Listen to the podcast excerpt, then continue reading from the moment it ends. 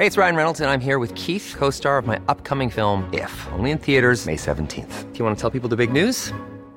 All right, I'll do. Sign up now and you'll get unlimited for $15 a month in six months of Paramount Plus Essential Plan on us. Mintmobile.com slash switch. Upfront payment of $45 equivalent to $15 per month. Unlimited over 40 gigabytes per month. Face lower speeds. Videos at 480p. Active Mint customers by 531.24 get six months of Paramount Plus Essential Plan. Auto renews after six months. Offer ends May 31st, 2024. Separate Paramount Plus registration required. Terms and conditions apply if rated PG.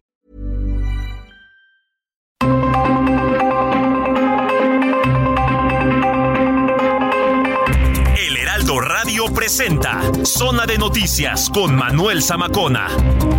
Zona de Noticias, el epicentro de la información.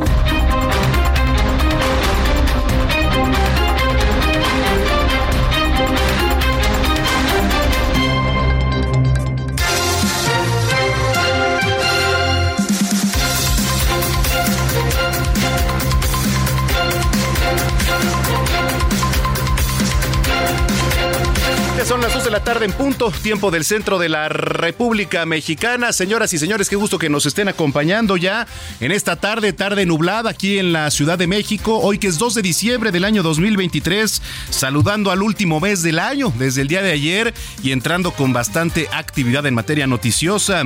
Bueno, pues usted sale a las calles desde mediados, yo creo que iniciando noviembre, ya huele a diciembre, a pino, a Santa Claus en las casas, en las azoteas, en los mercados en las tiendas. Entonces, bueno, pues estamos en época de sembrina. Abríguese muy bien porque va a ser bastante frío de acuerdo al Servicio Meteorológico Nacional. Pues, ¿qué le digo? Le traemos toda la telenovela que está ocurriendo allá en Nuevo León desde ayer en la madrugada, bueno, más bien hoy ya en la madrugada, entrando la madrugada, todavía seguían en el Congreso discutiendo quién iba a quedar al frente de la gubernatura de Nuevo León, que bueno, la verdad es que no se merece esto. Nuevo León amaneció con dos gobernadores, Vamos a entrarle al tema, a quién le van a hacer caso, quién está al mando. Así que bueno, pues le traemos todos los detalles, además de toda la coyuntura local, nacional, internacional, deportes, cultura, espectáculos y mucho más. Así que usted está en el lugar correcto aquí en Zona de Noticias. Yo como siempre los saludo con mucho gusto y le invito para que se una a nuestras redes sociales, arroba Samacona al aire, le repito, arroba Samacona al aire y también estamos ahí actualizando información en www.heraldodemexico.com.mx. Hoy que por cierto, es Día Mundial del Futuro, es Día Mundial de las Frituras, y es Día Internacional de la Abolición de la Esclavitud. También les voy a estar platicando un poquito acerca de ello. Pues bastante actividad. Saludamos a lo largo y ancho de la República Mexicana quienes nos sintonizan de norte a sur, de sur a norte y allá en Estados Unidos a quienes se conectan en radio y televisión a través de diferentes frecuencias y también canales. Bueno, pues sin más, sin más, ya cuando son las 2 de la tarde con 3 minutos, yo soy Manuel Zamacona, arroba Zamacona al aire. Vamos con lo más importante que se ha generado al momento. Resumen inicial, lo más importante ocurrido hasta el momento.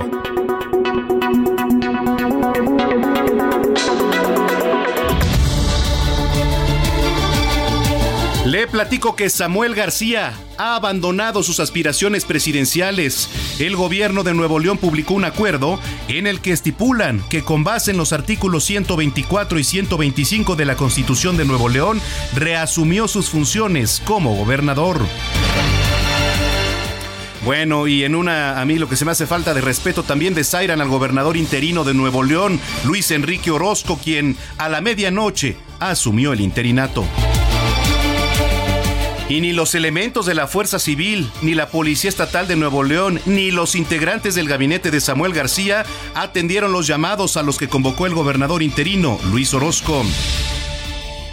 El primer acto más bien es, este, una reunión con secretarios para conocer el estado general que guarda la administración. Esta decisión le fue comunicada también por la madrugada al secretario general de gobierno pidiéndole que él fuera el conducto para notificar a las y los titulares de las secretarías e institutos y direcciones, tanto de la administración centralizada como la descentralizada.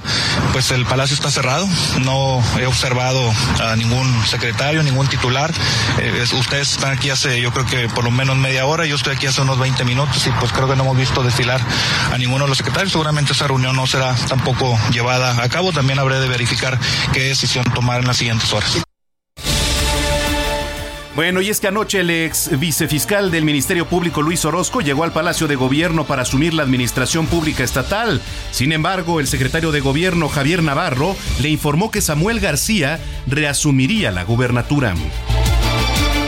Esta decisión se publicó en el periódico oficial del Estado de Nuevo León, donde se asentó que la decisión se tomaba en función de que el Tribunal Superior de Justicia de Nuevo León suspendió la licencia de Samuel García hasta que asumiera un gobernador interno.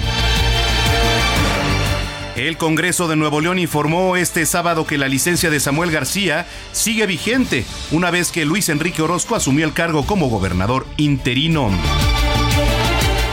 La Suprema Corte de Justicia de la Nación otorgó una suspensión como medida cautelar para garantizar que el gobernador interino Luis Orozco pues asuma sus funciones como gobernador interino, esto mientras se resuelve una de las dos controversias constitucionales que se han admitido ya a trámite. Bueno, y el Poder Judicial del Estado de Nuevo León informó que tanto el magistrado Alberto Ortega Pesa como el secretario general de Acuerdos de la Presidencia y del Pleno del Tribunal Superior de Justicia han sido amenazas. Oiga, le quiero platicar que Movimiento Ciudadano va a realizar una reunión con militantes y su Consejo Nacional el próximo lunes, donde uno de los temas a tratar será la precandidatura a la presidencia de la República. Y Morena está reclamando que el Tribunal Electoral de la capital concedió licencia definitiva a Santiago Taboada.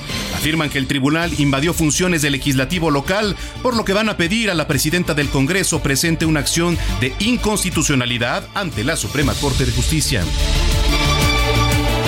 Oiga, eh, en otros temas, el Aeropuerto Internacional de la Ciudad de México informó que tuvo que retrasar la apertura de una pista por falta de calidad por seguridad de las operaciones, lo que ha provocado retrasos. También la terminal C del Aeropuerto Internacional de Monterrey paralizó sus actividades por un incendio en uno de sus restaurantes en la sala de abordar. En temas internacionales se han intensificado los ataques de Israel en el sur de la franja de Gaza. El Ministerio de Salud de Gaza informó que desde el 7 de octubre han muerto más de 15.000 palestinos. Oiga, y en los deportes, Alemania se coronó campeón del Mundial Sub-17 al derrotar a Francia en la tanda de tiros penales. Más adelante le vamos a tener la información también de la Liga MX con Roberto San Germán.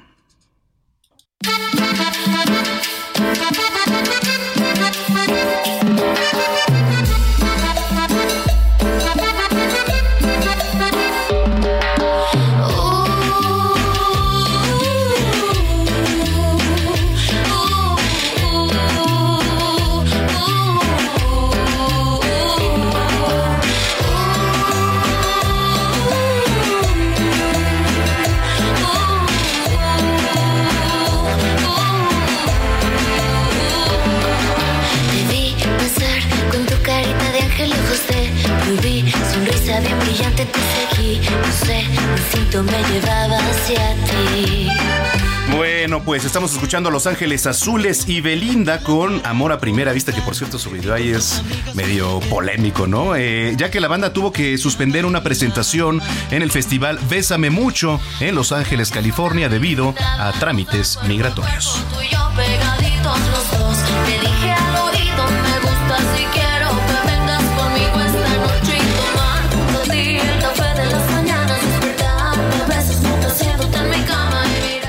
Zona de Noticias, el epicentro de la información. Bueno, pues eh, vamos a ver un panorama de las calles de la capital. Ahí está mi compañero Javier Ruiz, que nos tiene más información. Adelante, Javier, muy buena tarde. Hola, mi señor Manuel, te saludo con gusto, excelente tarde. Y pues todavía tenemos problemas viales, mi estimado Samuel, Manuel, perdón, en la zona centro de la Ciudad de México.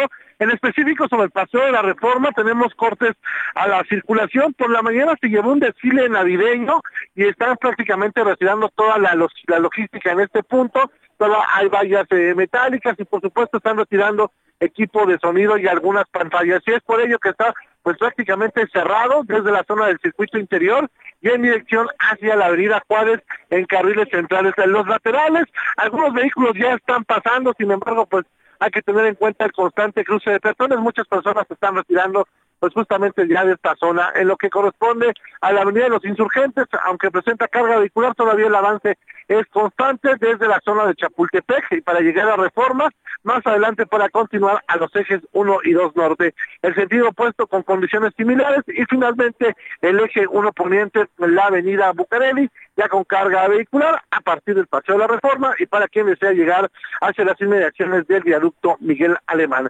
De momento, mi querido Manuel, es el reporte que tenemos. Estamos pendientes, gracias Javier. Buenas tardes. Muy buena tarde, ya son las 2 de la tarde con 9 minutos en el tiempo del centro.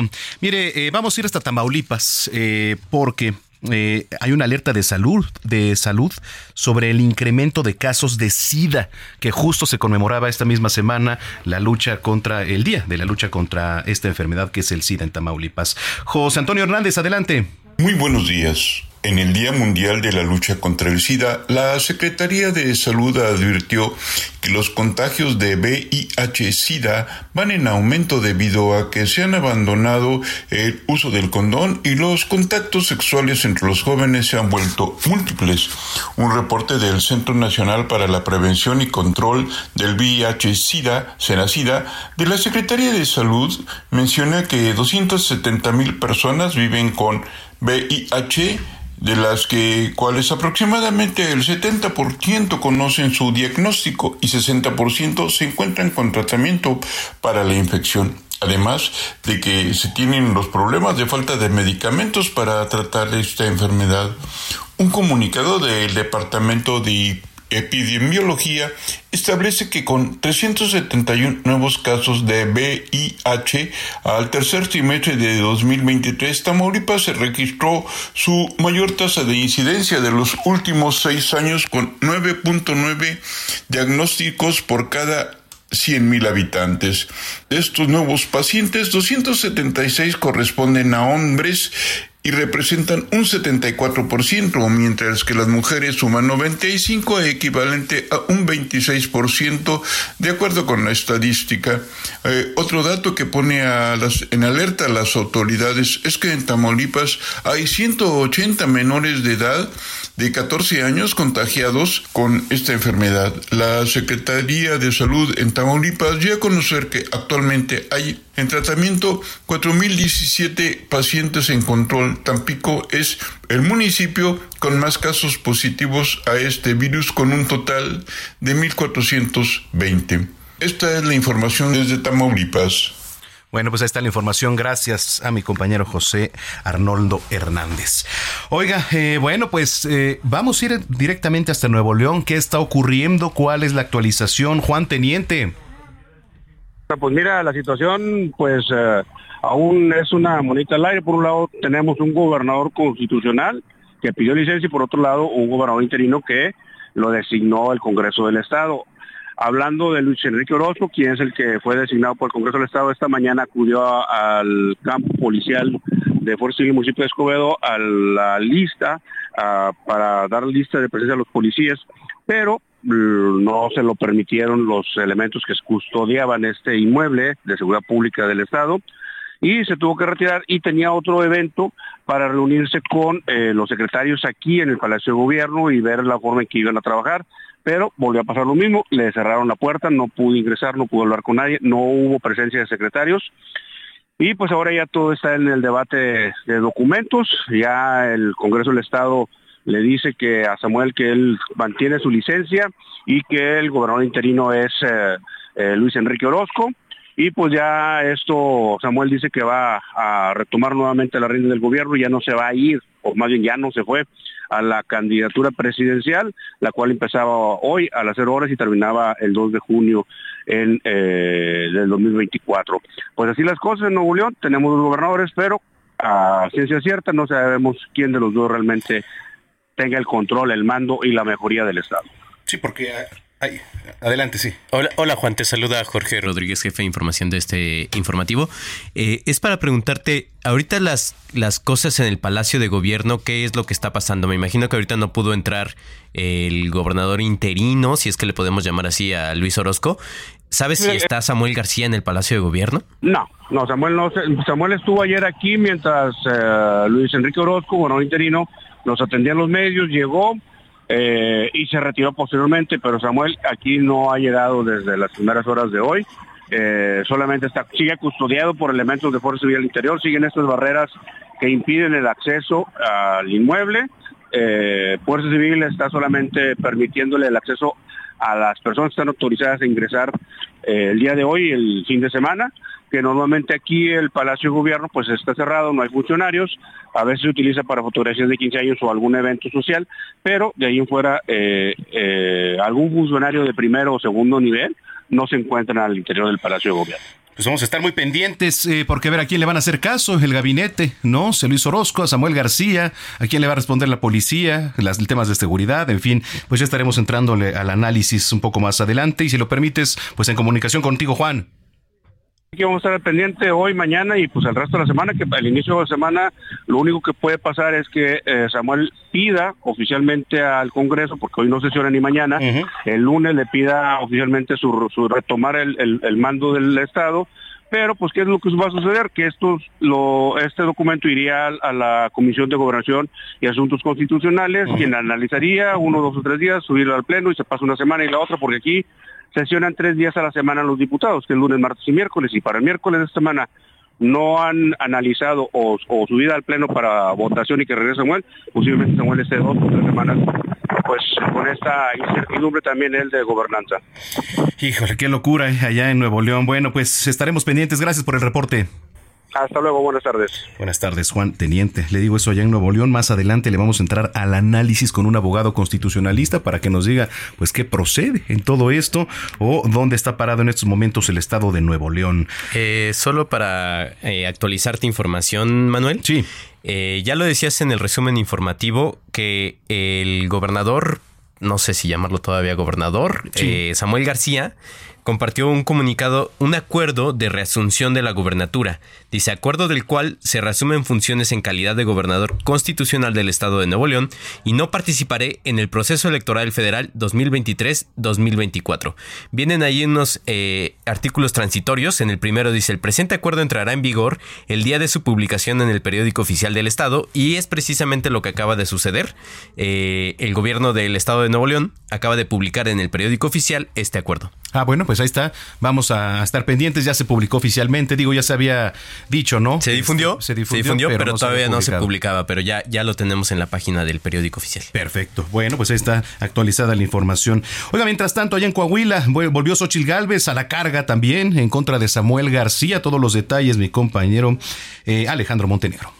¿Qué tal? Te saludo con mucho gusto desde Coahuila, donde ayer estuvo la precandidata del Frente Amplio por México a la presidencia de la República, Xochitl Gálvez, para acompañar a Manolo Jiménez en su toma de protesta como gobernador constitucional de Coahuila por los próximos seis años. Y bueno, pues también eh, Galvez aprovechó para cargar de nueva cuenta contra el emesista Samuel García, quien dijo que no tuvo la capacidad y la experiencia para generar consensos en el gobierno de Nuevo León para dejar a un sustituto ahora que se va a continuar con sus actividades de precampaña por la presidencia de la República. Dijo que ante la crisis que se vive en Nuevo León por la designación del gobernador interino, espera que pronto haya una solución y criticó el manejo que Samuel García está dando al asunto. Dijo que si no puede controlar lo que ocurre en el estado que lo eligió como gobernador, tampoco lo podrá hacer con todo un país. Dijo que en este caso García mostró su inexperiencia al no poder conciliar con los legisladores de oposición la designación de su sucesor interino para irse a contender por la presidencia de la República. Es la información desde Coahuila. Gracias, Alejandro Montenegro. Esto allá en Coahuila. Eh, y le platico. En el decimotercer día de precampaña, la precandidatura, la precandidata única, perdón, a la presidencia de la República por la coalición Sigamos Haciendo Historia, Claudia Sheinbaum, visitó el Estado de México, uno de los más importantes, más poblados. Ahí estuvo mi compañero Carlos Navarro, que la sigue de cerca y nos trae la información. Adelante, Carlos. Buenas tardes, Manuel. Te saludo con gusto aquí en el auditorio. Nos encontramos en Sinacantepec, Estado de México, donde la precandidata de la coalición, sigamos haciendo historia, Claudia Sheinbaum, justo acaba de arribar al templete después de más de 30 minutos de tomarse selfie saludar a la gente en la valla aquí en Sinacantepec, Estado de México. Se contempla que en unos momentos se lleve a cabo un panel con medios de comunicación, Manuel, ya que se le va a pedir su opinión sobre la situación de Samuel García en el gobierno de Nuevo León y más tarde a las, a las 18 horas estaremos visitando la Huaca de Rayón. También te comento que mañana a las 11 horas en el Ministerio Interactivo de Economía se va a llevar a cabo la presentación de su equipo que va a confeccionar el proyecto del gobierno de cara a la elección de 2024 y cerrará esta segunda semana de pre-campaña, Manuel, en el mismo Morelos. Recordemos que hoy es una fecha importante. Estamos justamente a seis meses de la elección del 2 de Manuel. Pues vamos a estar pendientes. Entonces, eh, ¿cuándo es la presentación de, de los personajes que van a acompañarla? Mañana a las 11 en el Museo Interactivo de Economía. Correcto, pues vamos a estar pendientes también y enlazándonos contigo. Gracias, Carlos. Hasta luego, buenas tardes. Gracias, muy buenas tardes. Oiga, eh, también le tengo información. Eh, vamos con información de nuestra compañera Frida Valencia que el Tribunal Electoral de la Ciudad de México concedió la licencia definitiva a Santiago Taboada para separarse de su cargo como alcalde de Benito Juárez. Frida. Hola, ¿qué tal? Te saludo con muchísimo gusto y te comento que el día de ayer el precandidato de Va por la Ciudad de México, Santiago Taboada Cortina, celebró que el Tribunal Electoral de la Ciudad de México aprobara su licencia para así poder separarse del cargo de alcalde de Benito Juárez de manera definitiva. Fue a través de sus redes sociales como el aspirante destacó la bondad de la autonomía del organismo y también agradeció al propio tribunal por hacer caso a su solicitud. Cabe destacar que en esta ocasión fue el tribunal quien tomó la decisión debido a los retrasos que hubo en el Congreso Capitalino, lo que orilló a Taboada Cortina a emitir un juicio para que el asunto se resolviera fuera del Palacio Legislativo. En conferencia de prensa de este viernes, previo a la decisión de los magistrados, el precandidato detalló que al vencer el plazo de su permiso, solicitó su separación definitiva del cargo. No obstante, por falta de quórum en el Congreso Capitalino, no se pudo aprobar en estos días, lo que lo orilló a presentar un juicio de protección a sus derechos electorales ante el Tribunal Electoral de la Ciudad de México. Dicho juicio fue resuelto la noche de este mismo viernes en una sesión virtual donde por unanimidad los magistrados votaron a favor de la solicitud al señalar retrasos en el Congreso Capitalino, quienes contemplaban dar resolución al caso hasta el 5 de diciembre. Y bueno, el proceso electoral va a seguir por un poco de tiempo más y nosotros vamos a seguir informando.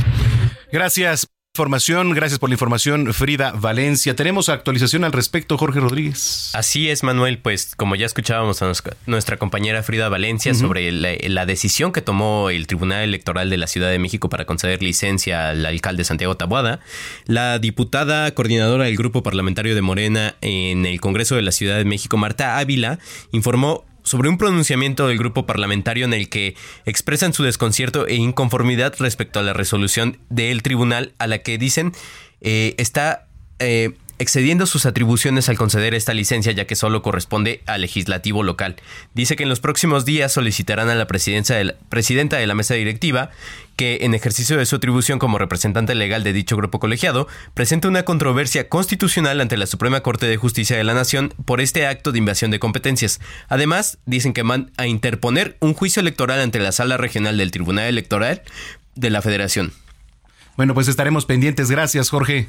No, por nada. Vamos hasta Hidalgo, eh, José Ignacio García, adelante.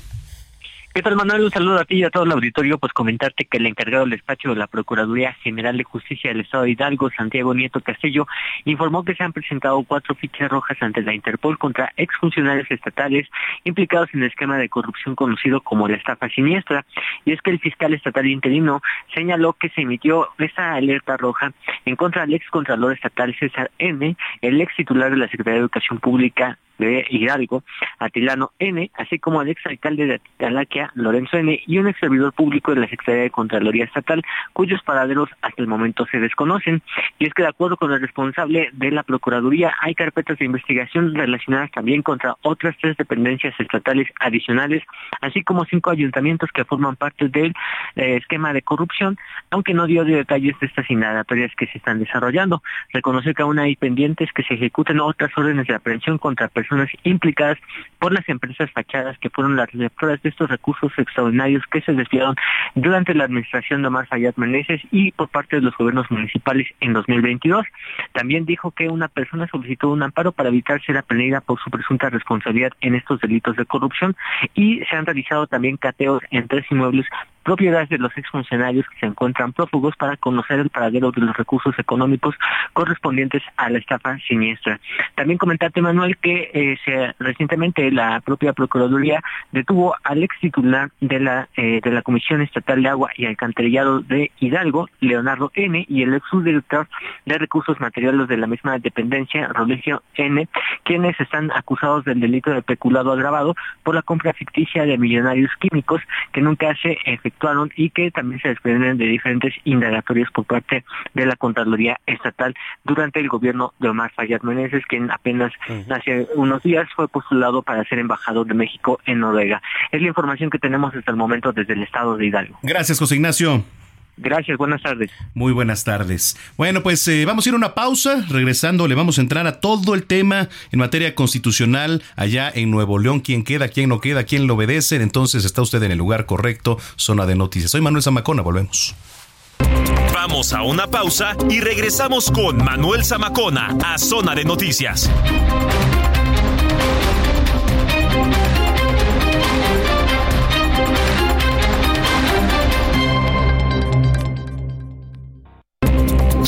De regreso en Zona de Noticias con Manuel Zamacona por El Heraldo Radio.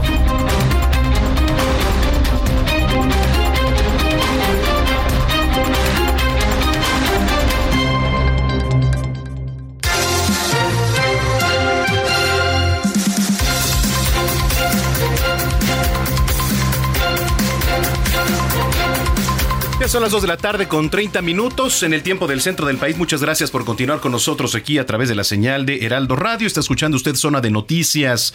Eh, le platicaba al inicio de este espacio que, bueno, entre otras efemérides, fíjese, hoy es Día Mundial de las Frituras. ¿Y a qué se debe? Cada 2 de diciembre el aceite y el sartén son los grandes protagonistas de este día tan, pues, peculiar, digamos. Se celebra el Día Mundial de las Frituras, un efeméride poco o nada saludable para algunos y, pues, sí, apetitosa para otros. ¿Cuál es el origen? Bueno, pues estima que el Día Mundial de las Frituras surgió de Fritters Day, un día nacional no oficial, por cierto, allá en Estados Unidos, dedicado a la fritura de verduras, frutas o carne rebozadas. Este país es conocido por su adicción a la comida frita y la comida chatarra. Y pues bueno, si usted eh, se lo pongo en contexto, eh, la fritura o las frituras son un tipo de cocción o técnica culinaria mediante la cual se cocina alimentos inmersos en grasa, en manteca, en aceite y sí existen pues infinidad de opciones de alimentos fritos, ¿no? Ya sabrá usted cuáles, eh, de los más populares pues las papas fritas, de los más populares.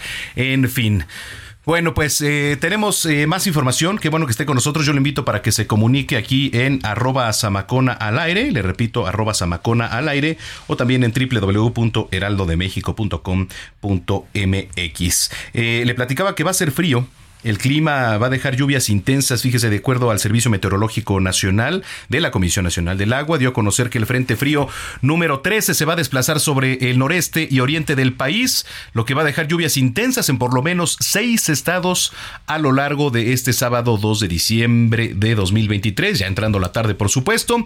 Y de acuerdo con las autoridades, este sistema meteorológico va a interactuar con un canal de baja presión en el Golfo de México, corrientes de chorro polar y subtropical, que bueno, pues son estos términos que se manejan dentro del servicio meteorológico. Pero bueno, lo que importa es que van a haber lluvias. San Luis Potosí, Hidalgo, Puebla, allá que nos escuchan, en Tamaulipas eh, y en otros estados de la República que ya le voy a platicar. Bueno, pues son las 2 de la tarde con 33 minutos. Zona de noticias, el epicentro de la información.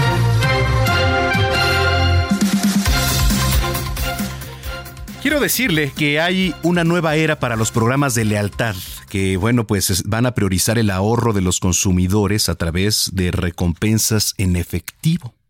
Digo, eh, era acumular puntos en un, en un pasado, pero ¿cómo viene ahora? Tengo el gusto de saludar a Federico de Simoni, director comercial de Reward, a quien saludo con mucho gusto. Federico, gracias. Hola Manuel, ¿cómo estás? Bien, Muchas gracias por la invitación. Gracias, al, contrario, gusto en saludarte. Oye, poníamos eh, sobre la mesa este tema. ¿Qué pasa? ¿Qué viene? Una nueva era para los programas de lealtad. Sí, claro, y creo que todos nos dimos cuenta eh, con lo que está haciendo, por ejemplo, el, eh, el, Banco Santander con Cashback Baby o todos los otros bancos que están impulsando muchísimo el cashback. Ya la era de los puntos eh, está como muerta. Esto yo lo llamo el Nokia Effect porque los programas de lealtad con puntos eh, tuvieron un muy fuerte impacto con eh, la economía, la inflación, entonces tuvieron que devaluar los puntos y por eso hoy en día, y creo que también te pasa también en tu día a día, Manuel, nunca logras de llegar a la meta para redimir los puntos, para obtener algo que te guste verdaderamente a ti.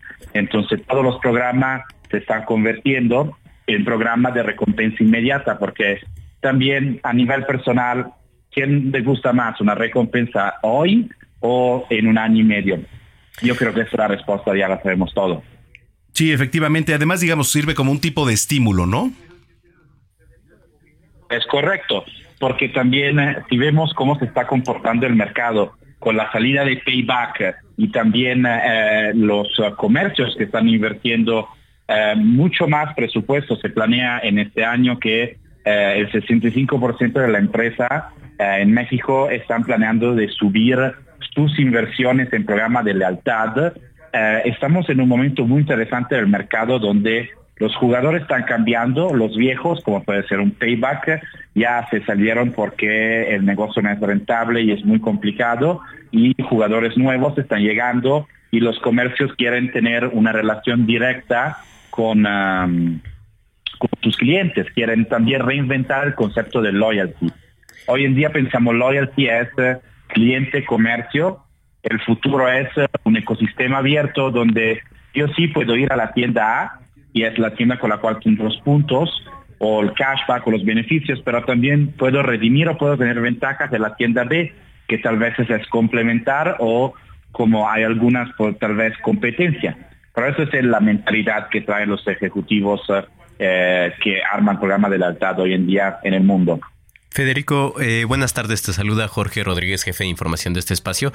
Eh, estaba revisando un poco la información que nos compartieron y hablan un poco sobre la diferencia entre, me imagino que han hecho estudios de los consumidores en México y en qué gastaríamos esta recompensa, digamos, si por ejemplo la recibimos un lunes en la mañana o un viernes en la noche. No, claro, obviamente yo creo que aquí cuando se trata de, gastar eh, el, dinero que tú recibes como una recompensa y me hace reír porque es también algo muy personal. Y nos vemos, por ejemplo, que el viernes hay tendencia en gastar el dinero que tú recibes por el, por medio de cashback en categorías que son más de diversión, que puede ser eh, restaurantes o puede ser cosas más eh, relativas a la diversión y al revés eh, el 62% lo utilizaría para comprar eh, producto básico y eh, solo el 24% lo utilizaría para comprar productos no esenciales. Entonces, si vemos, tenemos como el viernes en la noche, que es el día de la diversión, donde vimos que más del 40% de los mexicanos quieren salir de fiesta con esto es dinero extra, sino el enfoque son categorías de productos esenciales, autoservicio y gasolinería. Oye, eh, hablando de los comercios, eh, ¿qué tiendas, eh, qué giros podrían participar mayormente en todo esto de, los programas de lealtad, Federico? Todos los giros, la verdad, y lo que hacemos en Ribor, de hecho, es generar esos ecosistemas donde todas, las, todas las tiendas, todos los comercios pueden sumarse. Y algo que pienso es muy interesante para el cliente final es que todos se pueden sumar, pero obviamente tenemos relaciones diferentes con cada comercio. Yo me voy a un super, a una tienda de autoservicio una dos veces a la semana y encima soy italiano, me encanta cocinar, entonces siempre voy al súper. Eh, al revés, eh, no tengo un carro, me muevo con la bici aquí en la Ciudad de México, entonces no veo mucho a la gasolinera. Y aquí vemos que cada uno tiene su categoría más frecuente y ahí depende del, giro del comercio. Pero la categoría clásica son la que mencionaba antes y eh, hay categorías que no son muy frecuentes. No sé, Jorge y Manuel, cuántas veces van a comprar un colchón o una cocina o una televisión en un año. Eso no significa que esta empresa que vende este tipo de eh, materiales o cosas no puede ser parte del programa de la SAT. Por eso tienes que asociarte con otras. Oye, pues qué interesante. Eh, ¿Dónde podemos encontrar más información sobre esto que nos estás platicando, Federico? Pueden encontrarla si buscan uh, Reward, R-E-W-R-T-H en Internet, pueden encontrar nuestros estudios. Eh, nosotros tenemos un producto que se llama Payment Relationship Marketing, que es un producto que permite a los comercios de influenciar y cambiar el comportamiento de compra. Y ahí publicamos muchos estudios sobre el mercado mexicano y de cómo se está moviendo. Si la gente prefiere Shein, Temu, Amazon o eh, la competencia. Al revés vemos, no sé, lo que llamamos la guerra del delivery entre Didi Food, Rappi, Uber Eats y los nuevos jugadores. Bueno, pues estaremos pendientes. Agradezco mucho que nos hayas tomado la comunicación. No, agradezco a ustedes y muchísimas gracias por el espacio. Gracias, saludos. Es Federico de Simoni, director comercial de Reward. Ya son las 2 de la tarde, 39 minutos. Oiga, hay información ahorita para actualizar, pero antes le platico que bomberos del heroico cuerpo de la Ciudad de México dieron a conocer una explosión por acumulación de gas LP ahí en el interior de una nave industrial durante las primeras horas de este sábado. Lamentablemente hay un muerto, una persona durante los hechos que afectaron, pues además otras construcciones. Y a través de las redes sociales, la Secretaría de Gestión Integral de Riesgos y Protección Civil reveló que la explosión sucedió allí en Eje 4 Norte y Norte 45 en la colonia Huautla de Salinas en la alcaldía Azcapotzalco. Eh, bueno, pues el incidente fue ubicado ahí en la planta baja donde pues había techumbre metálica de aproximadamente 60 metros por 50 y pues desafortunadamente le digo, al parecer una persona está fallecida. Creo que tenías más información, Jorge, ahorita la actualizamos. Bueno, pues ya son las 2 de la tarde entonces con 40 minutos. Zona de noticias, el epicentro de la información.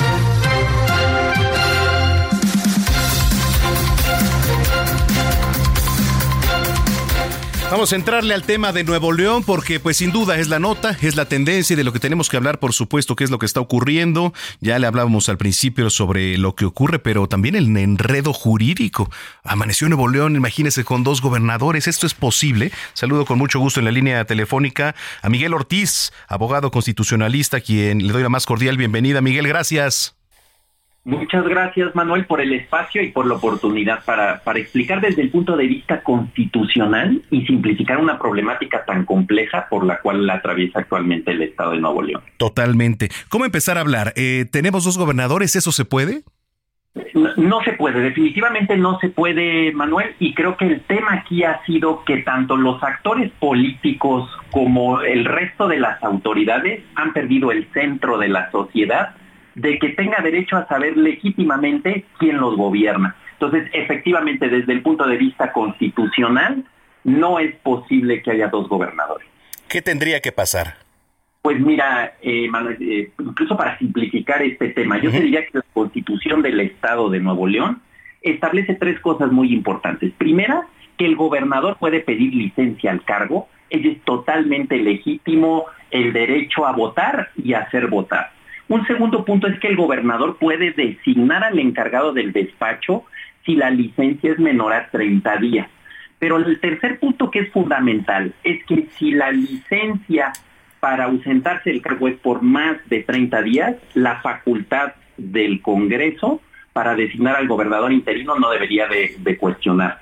Ahora bien, los actores políticos han decidido judicializar cualquier decisión en, torno a la designación del gobernador interino y creo que entonces la solución es acatar las resoluciones que emita la Suprema Corte de Justicia de la Nación y el Tribunal Electoral y a partir de ello regresar a un régimen de certeza jurídica en donde haya un solo gobernador. Interesante, porque a ver, aquí en, eh, tienen un gabinete, al tener dos está el interino y, todo esto. ¿Qué crees que venga? Porque, y platicábamos al inicio, ¿a quién se le debe de hacer caso? Porque eh, en su momento también, pues como se le avisó a, Luis Orozco, fue, me pareció hasta una falta de respeto, ¿no? Como se me metieron ahí al, avisarle y todo este eh, enjambre que no tuvo que haber sido así puesto, mira Manuel, como bien comentas, ¿a quién le hacemos caso? Yo creo que hoy en día, y, vamos a vivir unas horas muy intensas el día de hoy, el día de mañana y el lunes, creo que la mejor fórmula es escuchar y acatar las resoluciones de la Suprema Corte de Justicia de la Nación.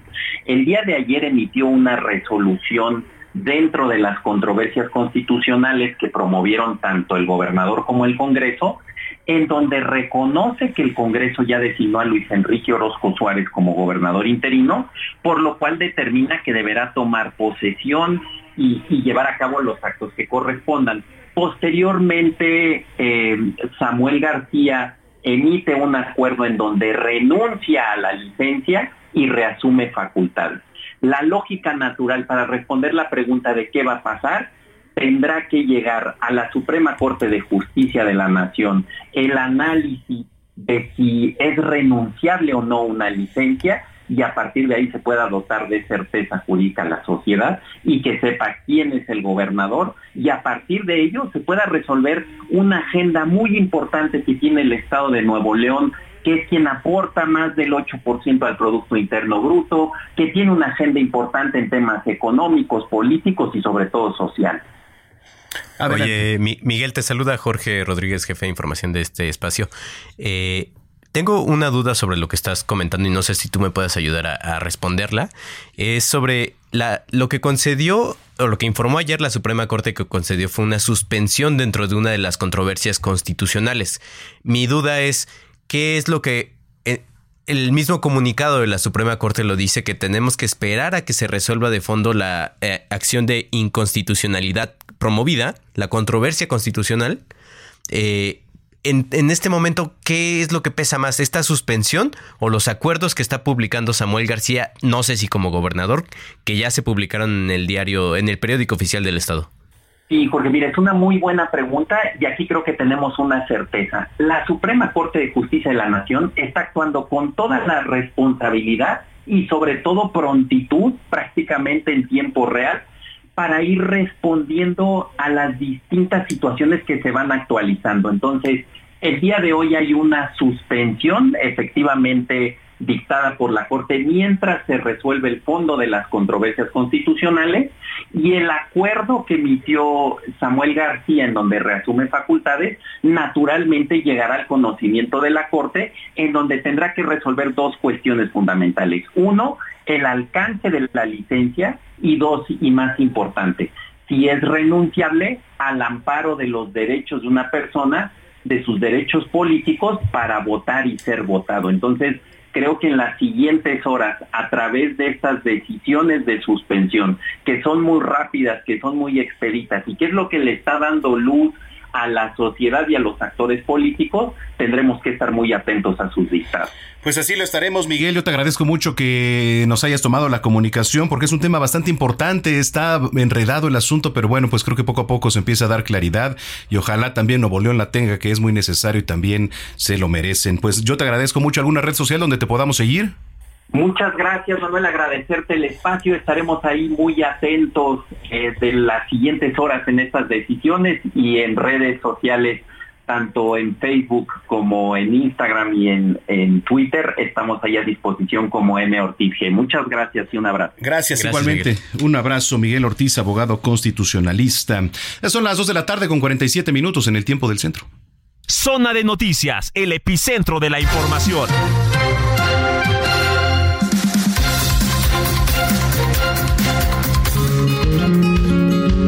Recomendaciones culturales con Melisa Moreno.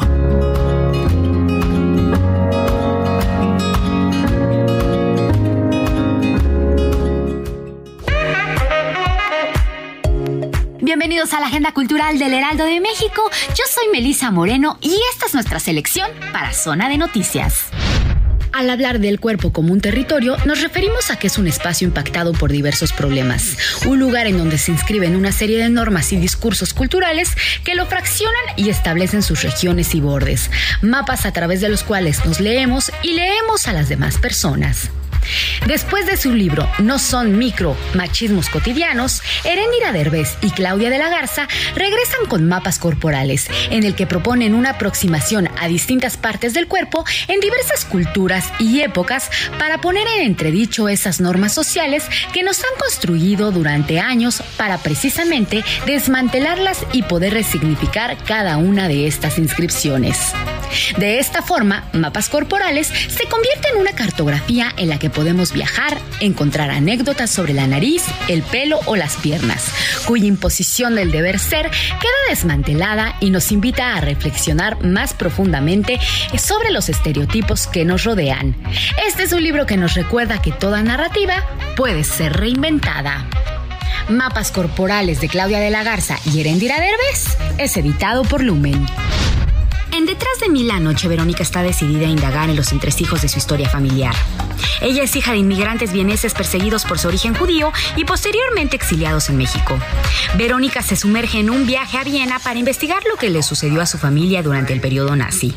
En el trayecto conoce a la única sobreviviente de esa historia y logra iluminar tenuemente la noche del pasado. Detrás de mí la noche es un unipersonal protagonizado por Verónica Langer que tendrá una corta temporada hasta el 17 de diciembre en el Foro Alternativo. El Real Abilities Film Festival es el festival de cine más grande de los Estados Unidos dedicado a promover la conciencia y el reconocimiento de las vidas, historias y expresiones artísticas de personas con diferentes tipos de discapacidad y se enorgullece en anunciar su quinta edición en México. Esta tendrá lugar en el Centro Cultural Bella Época en La Condesa este fin de semana. Este año mantendrá el formato de festival de cine y su programación incluirá la proyección de tres largometrajes y un bloque de cortometrajes infantiles. Además, habrá actividades alternas como un coro, una mesa redonda sobre la obra Costo de Vida, así como la presentación de un libro para niños que aborde el tema de la discapacidad y la música. Para más información sobre las actividades solamente tienes que consultar sus redes sociales Readabilities MX. Esta fue la agenda cultural de esta semana. Yo soy Melisa Moreno y me encuentras en arroba melisototota. Nos escuchamos la siguiente.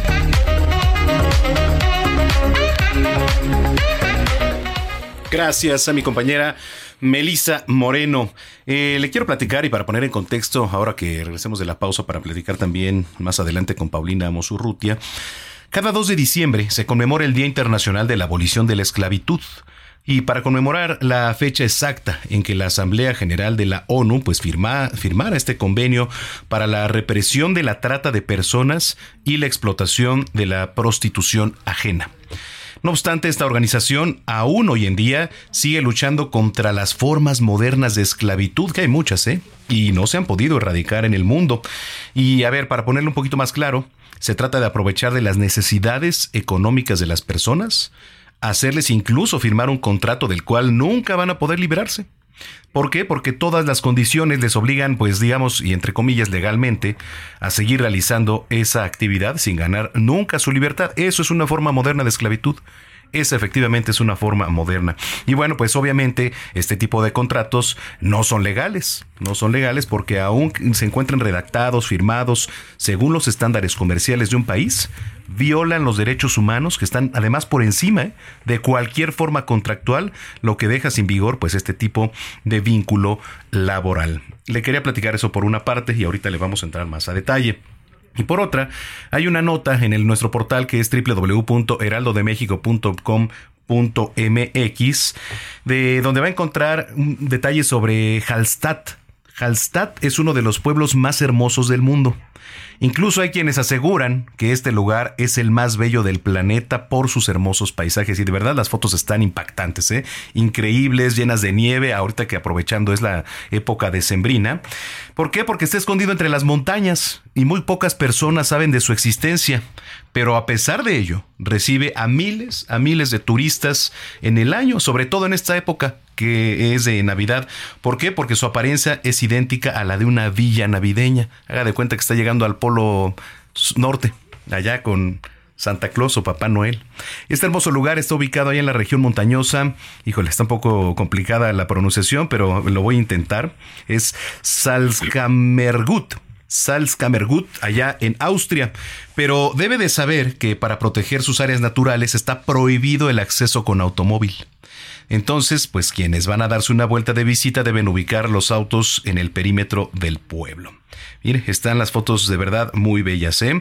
¿eh? cuáles son los atractivos? Bueno, pues paseos por la barca ahí en uno de los lagos, visitar una ascada, subir al mirador de Five Finger, ir al osario de Hallstatter Weinhaus, caminar por la noche en época navideña, la torre de Rudolf o la Rudolph Tower, las minas de sal y las cuevas de hielo. Qué bonito, de verdad está. Entonces, ahí si quiere ver las imágenes, yo lo invito para que visite esta página www.heraldodemexico.com.mx. Bueno, pues eh, vamos a nuestra segunda pausa, pero antes vamos a ir con la selección musical, con la canción número... Vamos con la número uno, la número dos es la, la número... ¿Qué? ¿Uno? Ah, sí, porque no la pusimos hace rato. Muy bien, que nos mandaron aquí Mire, eh, comenzamos las efemérides entonces el día de hoy con el cumpleaños número 43 de la cantante e ícono mundial Britney Spears. Estamos escuchando Toxic, que creo que ya la habíamos escuchado, ¿no? La, la semana pasada, si no me mal recuerdo, o la antepasada. Bueno, no sé entonces dónde la escuché, pero bueno, con esto vamos a ir a la pausa. No le cambie, está usted en el lugar correcto, zona de noticias, volver. Nos va a preparar nuestra querida chef Paulina Abascal, un platillo bastante reconfortante para estos días. Entonces, está usted en el lugar correcto, volvemos.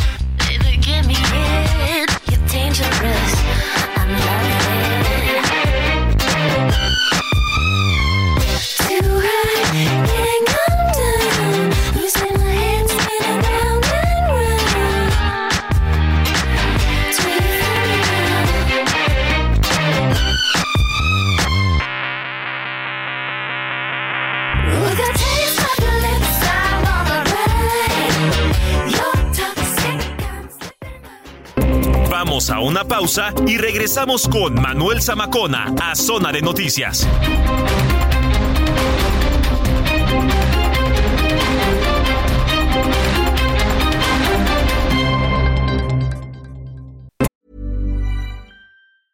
Hey, I'm Ryan Reynolds. Recently, I asked Mint Mobile's legal team if big wireless companies are allowed to raise prices due to inflation. They said yes. And then when I asked if raising prices technically violates those onerous two year contracts, they said, What the f are you talking about, you insane Hollywood ass? So to recap, we're cutting the price of Mint Unlimited from $30 a month to just $15 a month. Give it a try at mintmobile.com slash switch. $45 up front for three months plus taxes and fees. Promoting for new customers for limited time. Unlimited more than 40 gigabytes per month. Slows. Full terms at mintmobile.com. Ya estamos de regreso en Zona de Noticias con Manuel Zamacona por El Heraldo Radio.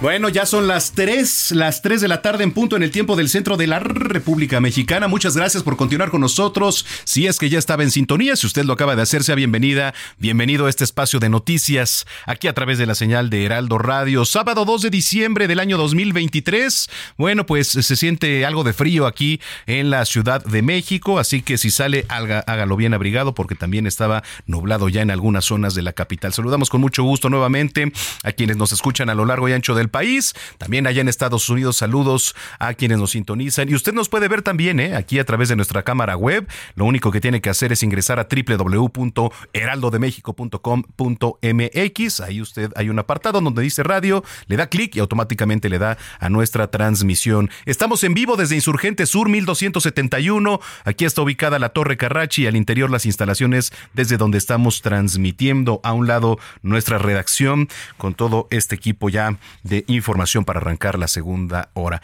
Bueno, pues oiga que por cierto, más adelante le voy a platicar un poquito, pero 2 de diciembre también se celebra, además de las efemérides que ya le platicaba, el Día Mundial del Futuro, que es una invitación abierta a todos los países del mundo a desarrollar sus capacidades y abordar retos, garantizando el desarrollo sostenible para las generaciones futuras. Bueno, me parece que el futuro, digo, eh, va avanzando, el futuro nos ha alcanzado, así como en las películas, pero pues eh, hay mucho por hacer todavía y seguramente nos va a tocar cosas que ni siquiera imaginábamos. Entonces, bueno, pues comuníquese arroba samacona al aire, arroba samacona al aire. Cuando son las 3 de la tarde, ya con dos minutos, está aquí Jorge Rodríguez, jefe de información, con el resumen de esta segunda hora de información.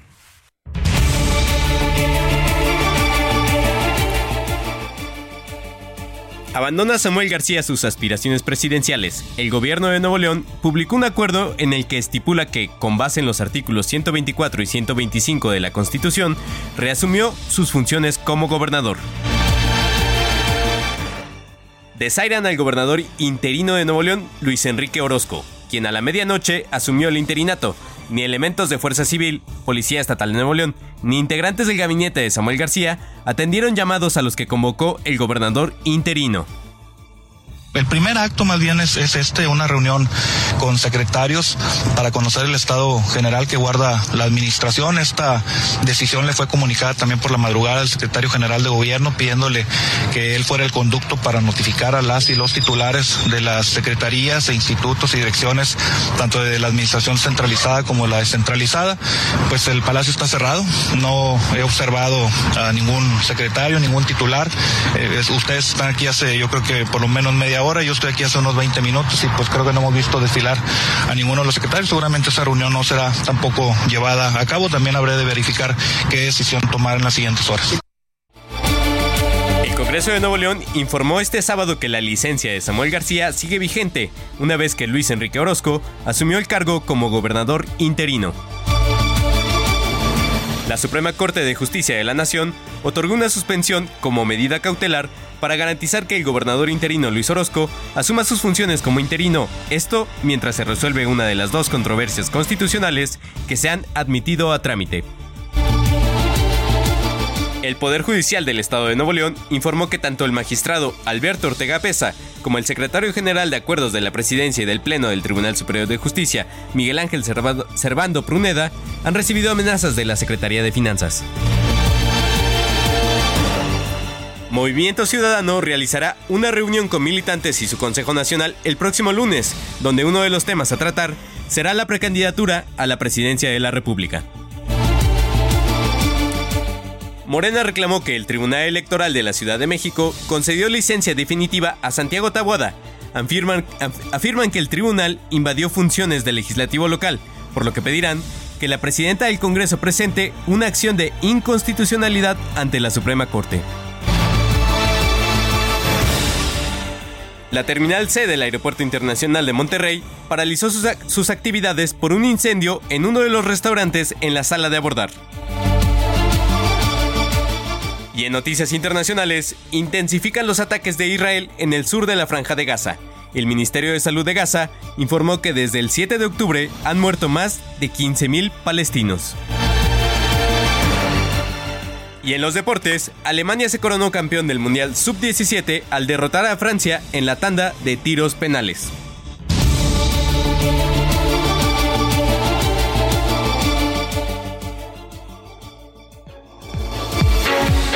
Gastrolab, pasión por la cocina, con Paulina Abascal.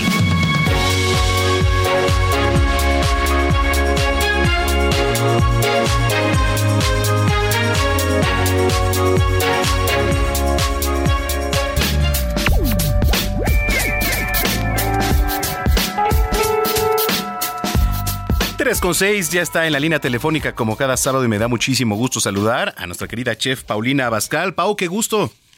Hola Manuel, me da mucho gusto saludarte a ti y a todos los que nos están escuchando amablemente. Igualmente, ya estamos listos aquí con el recetario. Claro que sí, Manuel. El día de hoy vamos a hacer una rosca de naranja con arándano, que es ideal para esta temporada de sembrina. Qué rico, ¿con qué empezamos? Mira, vamos a necesitar 280 gramos de harina con una cucharadita de sal, una cucharadita de polvo para hornear, mm, cucharada de polvo, cucharadita, la chiquita. Ok. 250 gramos de azúcar. 250 gramos de azúcar. tres piezas de huevo, Ujú. 150 mililitros de jugo de naranja, Ujú. 150 mililitros de leche, una cucharada grande de ralladura de naranja, Ujú. 300 mililitros de aceite de oliva, 300 mililitros de aceite de oliva. y 100 gramos de arándanos secos. Ok. Entonces, está muy fácil porque en un bowl vas a colocar todos los ingredientes líquidos, es decir, el aceite de oliva, el jugo de naranja, la leche, los huevos, y los vas a mezclar con un globo batidor.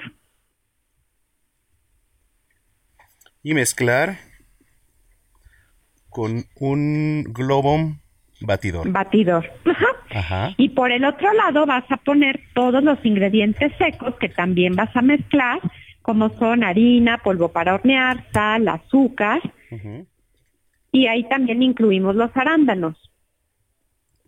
Secos. E incluir arándanos. Ajá. Estos ingredientes secos se los vas a empezar a incorporar poco a poco a tus ingredi- ingredientes líquidos, mezclando. Agregar a los líquidos. Ajá. Una vez de que ya tienes las dos mezclas juntas, las vas a meter en un eh, horno precalentado a 170 grados en molde de rosca engrasado y enharinado. Una vez que se tienen las mezclas juntas, otra vez me puedes repetir eso, Pau. Sí, vas a vaciar la mezcla en un molde de rosca engrasado y enharinado y horneamos a una temperatura de 170 grados centígrados Ajá. alrededor de 40 minutos. Ok, de 40 minutos. Correcto. Lo tengo. Una vez que ya se coció, que ya huele delicioso tu cocina, que ya introduciste un palillito para ver que ya no salga mojado, bueno, pues vas a dejar a que se enfríe para poderla desmoldar y puedes decorar con arándanos frescos, con gajos de naranja o puedes sencillamente ponerle azúcar glass por encima. Ok. Perfecto. Oye, suena muy bien, ¿eh? Azúcar glass también por encima. Ah, Exacto. Y listo para un perfecto postre. Además, en esta época que con eh, entre el frío y, y cuando está nublado, pues se antoja mucho, ¿no? Se antoja muchísimo los postres en esta temporada, Manuel. Muy bien, bueno, a ver, eh, atención para los que nos vienen escuchando ahí y puedan preparar un poquito más tarde este postre. Les platico la rosca de naranja con arándanos. Se necesitan 280 gramos de harina, una cucharada de sal, una cucharadita de polvo para hornear, 250 gramos de azúcar, tres piezas de huevo, 150 mililitros de jugo de naranja, 150 mililitros de leche, eh, um, una cucharada de ralladura de naranja, 300 mililitros de aceite de oliva, 100 gramos de arándano seco también. Bueno, vamos a colocar primeramente en un bowl todos los ingredientes que le acabo de decir. Primero los líquidos y eh, va hay que mezclarlos con un globo batidor. Por otra parte y en otro escenario vamos a poner todos los ingredientes secos y le vamos a incluir los arándanos. Entonces, los ingredientes que están secos hay que agregarlos a los que están líquidos y este hay que mezclarlos juntos. Entonces, todo esto los vamos a eh, mezclar en un, en un recipiente, los vamos a vaciar en un molde para rosca que está engrasado, ¿eh? ya previamente para que no se vaya a pegar. Ajá. Esto lo vamos a hornear a 170 grados alrededor de unos 40 minutos. Usted le va a ingresar el palillo para ver si ya está esponjado y una vez que está ya este pues pachoncito, digamos, lo vamos a poder decorar ya con azúcar glass si es de su gusto y le vamos a poder poner ahí incluso alguna naranja o adorno también de arándano seco. ¿Es correcto? Bueno, ya me vas a quitar la chamba de mi programa, ¿eh? ¿Qué ole? ¿Qué ole, Paulina? Eres un super chef, Manuel. Te felicito muchísimo. No, hombre, gracias a ti. ¿Dónde te podemos encontrar en las redes sociales y verte en televisión también? Bueno, recuerden que estamos lunes, miércoles y viernes al estilo de Paulina Bascal, canal 8 de televisión abierta y también nos encuentran en Sky e Easy. De la misma manera, martes y jueves en GastroLab, en donde también tenemos colaboraciones con otros chefs que les van a encantar. Y por supuesto, los invitamos a que nos sigan en todas las redes sociales de GastroLab para que encuentren muchas más recetas de las que pueden escuchar los sábados. Y ya para la gente que me quiera seguir también, pues se los vamos a agradecer. Lo pueden hacer a través de las redes sociales de Paulina Abascal y que tienen la palomita azul para que no acepte imitaciones. Muy bien. Oye, pues te mando un abrazo como siempre y nos escuchamos el próximo sábado. Claro que sí, Manuel. Que tengan muy bonito fin de semana todos. Gracias, Paulina Abascal, aquí en Zona de Noticias. Ya son las 3 de la tarde con 12 minutos. Zona de Noticias, el epicentro de la información.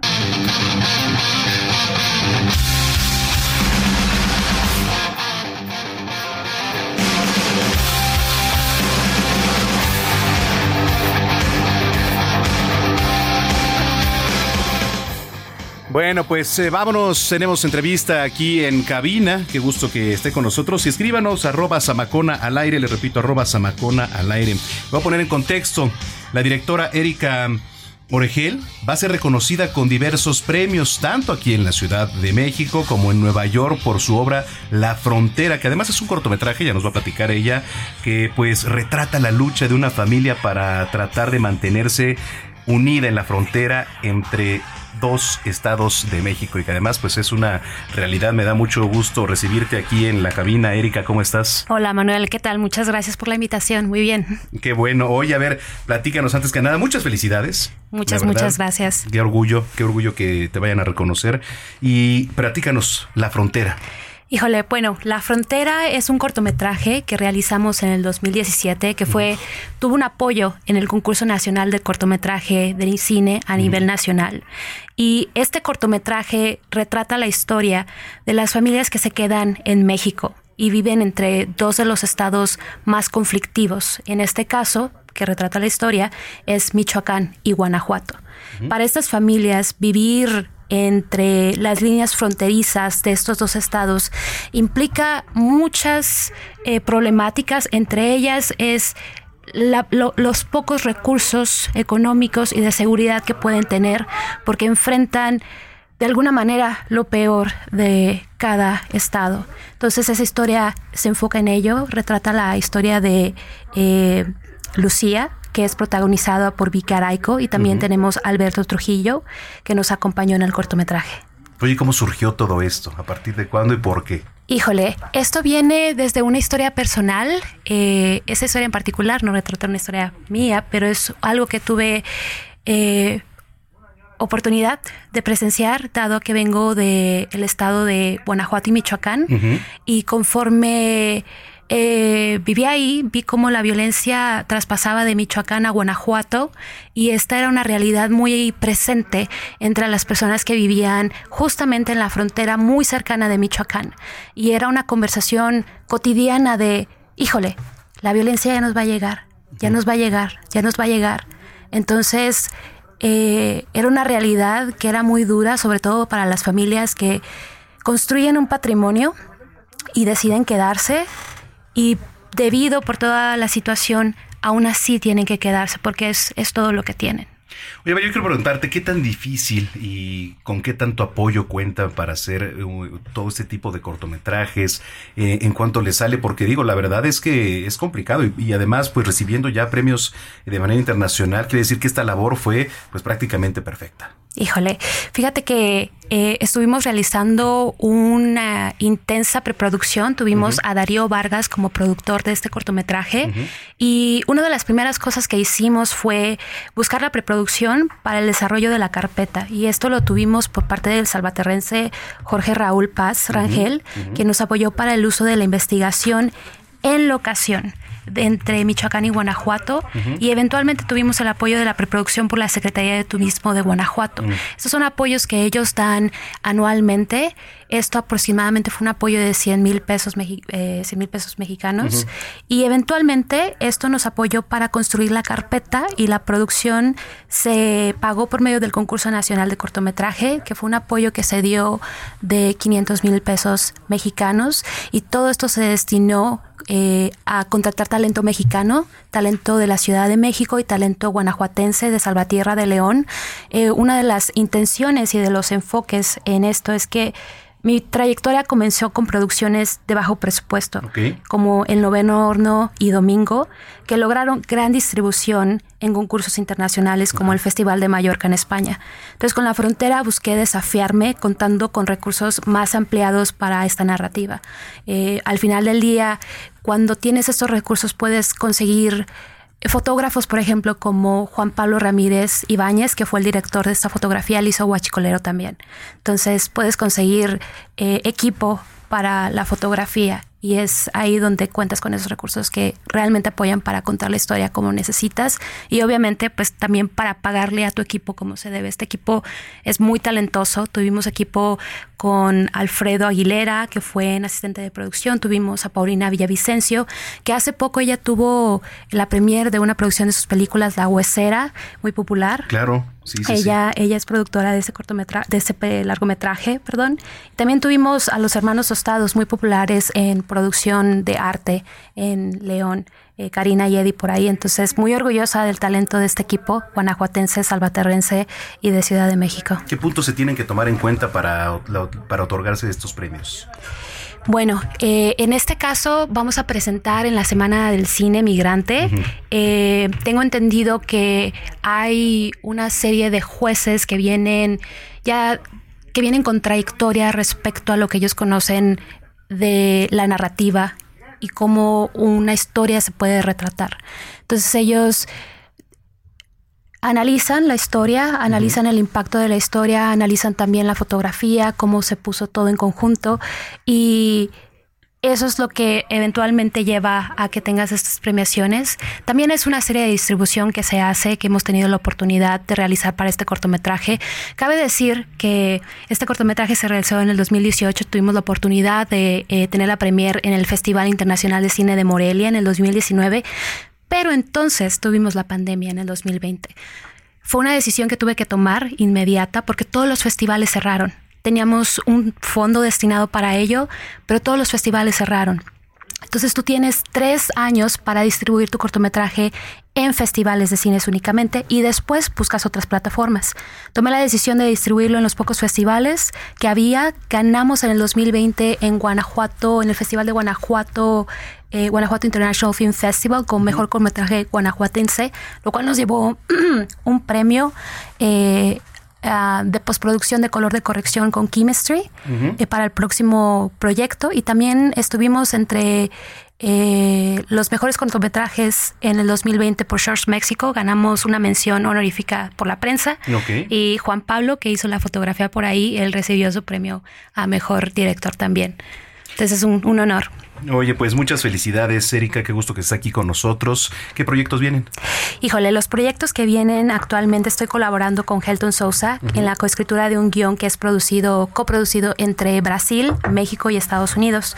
Esta historia ambienta, está ambientada en Venezuela, México y Estados Unidos y se sumerge en la complejidad de la migración internacional, destacando el papel crucial de México como ruta para cientos de refugiados en busca de llegar a Estados Unidos.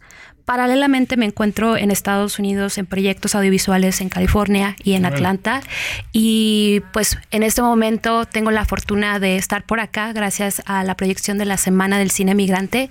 El cortometraje se va a presentar del 4 al 10 de diciembre en la Cineteca Nacional y también se va a estar presentando en Nueva York entre el 7 y el 8 de diciembre. Esta es una eh, gran noticia que tuvimos gracias a la invitación del salvaterrense y vicecónsul de Nueva York, Jorge Raúl Paz, y también al apoyo del, grupo Agave Negro, que es empresa también eh, guanajuatense que nos estaba apoyando para desarrollar este proyecto. Oye, pues muchas felicidades nuevamente. Entonces, del 4 al 10 de diciembre lo podemos encontrar en la Cineteca. Exacto, ahí ojalá los podamos ver por ahí. Los Sí. invitamos, Sí, los invitamos. Las, eh, los horarios van a estar disponibles en la Cineteca Nacional. Ojalá puedan ir por ahí. Va a haber más cortometrajes que se van a mostrar. la, se- la Semana del Cine Migrante es un evento que trae eh, talento extranjero, eh, que es mexicano, pero que estamos eh, por cuestión del destino en Estados Unidos o en cualquier otra parte eh, buscando abrir una trayectoria por allá. Entonces es un honor y es un gusto regresar a la Ciudad de México y convivir de nuevo con, con toda, con toda la comunidad por acá, cinematográfica. Pues qué gusto, muchas felicidades. ¿Alguna red social en donde te podamos seguir? Sí, me pueden encontrar en Instagram como erica.oregel y también me pueden encontrar en Facebook en como Erika Oregel. Perfecto. Oye, pues que venga a lo mejor. Muchas gracias. Felicidades nuevamente. No, hombre, Manuel, a ustedes muchísimas gracias. Los esperamos en la Cineteca Nacional del 4 al 10 de diciembre. No se lo vayan a perder. Gracias. nos vemos. Gracias. Nos vemos por allá. Pues vamos a ir, ¿no, mi estimado Jorge? Sí, Porque sin duda. Bastante buen foro, además, la, la Cineteca Y un, Nacional. tema, y un tema tan sensible para nuestra población y creo que para toda la población mundial. Sí. Estamos viendo los la, la migración que a veces es obligatoria, los refugiados y a veces es eh, muy pocas veces es opción. Y son bastante impactantes, ¿eh? Los, los cortometrajes creo que describen bastante bien. Oiga, eh, 3 de la tarde con 23 minutos. Eh, le platicaba que hoy 2 de diciembre se celebra el Día Mundial del Futuro, ¿no? Pero sí constituye una oportunidad propia para reflexionar sobre las oportunidades, pero también amenazas ¿eh? para la humanidad. Eh, la aplicación de iniciativas para el futuro, entre las cuales se contempla la inteligencia artificial, reducción del cambio climático, la ciberseguridad, tecnología, eh, la biología sintética, etcétera. Pero, ¿cómo se originó? Y rapidísimo le platico. En la conferencia número 41 general de la UNESCO se declara el Día Mundial del Futuro a partir del 2 de diciembre del año pasado. ¿eh? O sea, no tiene mucho que, se declaró esto. Y bueno, si, si nos abocamos un futuro, se puede utilizar para bien, pero pues también para mal. Y yo le pongo un ejemplo, las armas. ¿No? Simplemente las armas. Entonces, los objetivos rápidamente, destacar la universidad de las actividades eh, anticipatorias humanas, fomentar los procesos de inteligencia colectiva y promover e incrementar la investigación del pensamiento del futuro y su aplicación en contextos diversos. Vamos a ir a la pausa, eh, vamos a ir con más música que aquí le tenemos preparada aquí en Zona de Noticias. Lucid Dreams, las enfermedades... eh, enfermedades. Efemérides. Las efemérides musicales no paran. Eh, pues hoy hubiera cumplido 25 años el rapero Juice World y por eso estamos escuchando Lucid Dreams. Con esto nos vamos a ir a la pausa. Regresamos a cerrar con broche de oro la última media hora de información aquí a través de la señal de Heraldo Radio. Soy Manuel Zamacona, no le cambie. said and done. I thought you found another one, but I am the better one. I won't let you forget me. You left me falling and landing inside my grave. I know that you want me dead. I take prescriptions to make me feel a-okay. I know it's all in my head. I have these lucid dreams where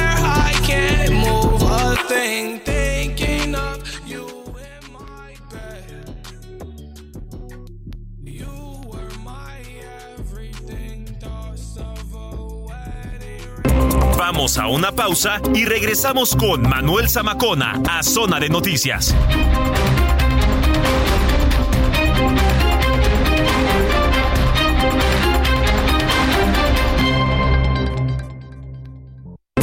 Ya estamos de regreso en Zona de Noticias con Manuel Zamacona por El Heraldo Radio.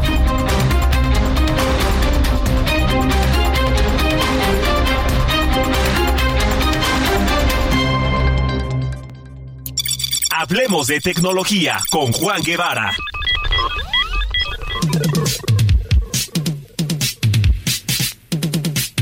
Vámonos, vámonos directamente hasta la ciudad espacial con mi querido Juan Guevara, que además nos trae un tema súper interesante, que hay un nuevo, escuche bien, ¿eh? porque hay un nuevo frau- fraude en WhatsApp y esto tiene que ver ahora en videollamada.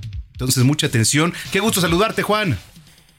Mi queridísimo Manolo Zamacona, así es, fíjate que la creatividad de los malosos pues nunca termina y creo que es importante decirle al auditorio, a la audiencia, pues ahora cómo se la están gastando utilizando WhatsApp, especialmente porque pues ahora hay eh, este fraude, esta forma de hacer daño a través del WhatsApp que creo que es importante que la gente lo conozca, ¿no? Entonces, te voy a decir cómo funciona para que la gente que venga en el radio tome nota. Primero, lo que hacen es, bueno, pues, de repente recibes un mensaje de alguien o una, una, una solicitud de videollamada por medio de WhatsApp. Ok. Y una de las cosas que hacen es, tienen un video o tienen algún asunto eh, con algún niño o con alguna niña eh, eh, listo o eh, lo que hacen es, bueno, a la hora que entra la videollamada, porque uno quiere saber quién es, te toman un video, ¿sí? Y ese video lo clonan y lo mezclan y lo hacen ver como si tú estuvieras viendo algún tipo de pornografía infantil. Y eso lo que sucede es que, bueno, pues hacen este video y te lo mandan y entonces te empiezan a extorsionar. Entonces esto ya, esto ya lo estamos empezando a ver en diferentes estados del país, se está empezando también a hacer en los Estados Unidos, y todo esto, bueno, son, son, son grupos que lo que quieren hacer es de alguna manera, en lugar de robarte tu cuenta de WhatsApp, en lugar de clonártela y pedirte un rescate, ahora lo que hacen es, bueno, de alguna manera graban un video, graban un pantallazo, tú tratando de investigar quién es la persona que te llama, eh, y lo que hacen es, lo hacen ver con un montaje como si estuvieras viendo cosas que no debes. Y pues a la vuelta de la esquina, ¿no? Te lo mandan y te dicen, bueno, pues si, no- si no nos pagas eh, cierta cantidad en Bitcoin o en dinero o en lo que sea, pues entonces vamos a publicar esto y vamos a denunciarte como si estuvieras haciendo una cosa que es ilícita. Oye, qué- Entonces, qué, es- bárbaro. Sí, sí, no te digo que se las gastan estos infelices.